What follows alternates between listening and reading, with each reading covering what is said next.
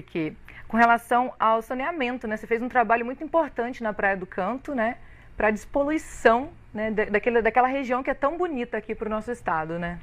É, Penélope, nós somos um frequentador da Curva da Jurema, nós adoramos praia e realmente viemos recebendo denúncias de depósito de esgoto in natura nas nossas praias de Vitória. Então começamos a fazer um levantamento e constatamos que na rede pluvial tinha ligações clandestinas.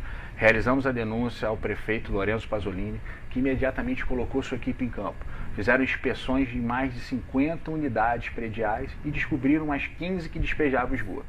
Desse processo saiu uma solução, uma solução que é muito barata e realmente efetiva, a construção de uma estação de tempo seco. A rede pluvial só tem que escoar esgoto para o mar quando chove, por isso que é rede pluvial, ela coleta a água da chuva. Se ela está escoando água para o mar, não é água, é esgoto. Então, além da, da inspeção e evitando que novas ligações clandestinas fossem realizadas, construiu uma bomba que, em determinado momento, antes de chegar ao fim, o esgoto que caísse nessa caixa e era bombeado para a estação de esgoto.